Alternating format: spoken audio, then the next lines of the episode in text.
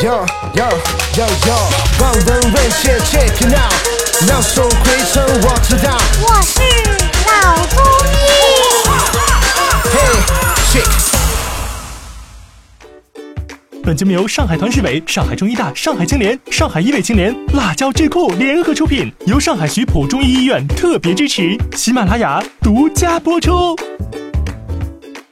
听众朋友们，大家好，欢迎收听这一期的《我是老中医》，我是张猛。好，那我们知道了这个风湿性关节炎跟类风关的之间的这个区别，那么我们就聊一聊这个患病几率比较大的这个类风关的这个炎症。那么什么是类风湿关节炎呢？那么通过哪些指标或者是一些表象可以判断自己得了这类病呢？呃，类风湿关节炎呢，它是有一个诊断标准的，也就是说，呃，符合了几条了，它就是类风关了。通俗讲，第一就是我们是要小关节的疼痛，大部分是这种手指关节啊、脚趾关节的肿痛，嗯，肿痛，这是第一个。第二个呢，类风关的患者呢，他不光有关节痛，他还有一个很特殊的现象，就是早上爬起来以后呢，这个关节僵硬不舒服。我们这个从医学术语来讲叫沉僵。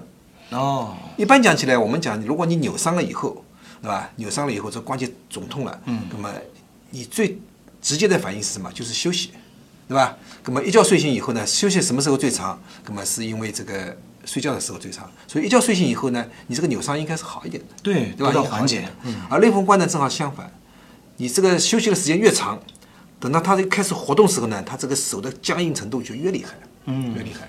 所以我们说呢，第一个是小关节的疼痛，嗯，第二个呢，它是有沉僵，沉僵。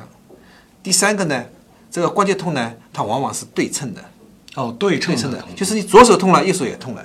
类风关患者很少有单关节的，不是说没有啊，我也看到有的，很少，绝大部分都是对称的，就是左手痛，右手也痛，左脚痛，右右脚也痛了，嗯，那么这个对称是在具体的某一个手指上的关节，就是小关节，就是小关节，小关节对称的，嗯，就是你比如说你呃右手这个这两个关节痛，右手食指、中指痛，左手可能食指、中指啊就是完全对称的一个状态中痛啊，这是第三个。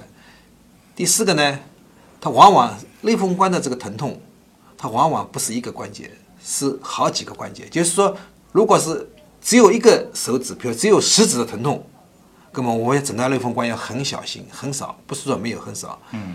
但是呃，类风关患者往往他是十个手指，往往他都痛，或者是十个手指里七八个手指都都是都是肿痛的。嗯。所以呢，我们说这个类风关疼痛呢，它是第一是小关节，对吧？第二是对称对称对称啊，对称，第三是多关节，就不止一个关节，不是单关节，是多关节，对吧？第四是沉僵，沉僵沉僵，你这么四点，那么你就大概可以可能是个类风关了。当然，它还有什么类风湿性阳像一些化验，我们就不说了，因为这个要到医院去做的。就是你自己怎么判断？如果有这么几条的，那你快点到医院去看了。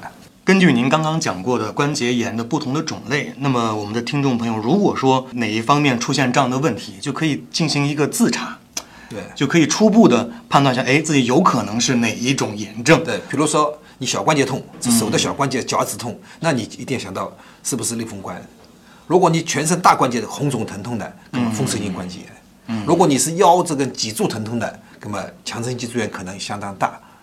啊，如果是这个脚的足大趾的这个地方，就是这个地方红肿疼痛的，那就是痛风了。嗯好的，感谢苏丽医生给我们带来精彩的分享。那么今天的内容就是这些，我们下期见。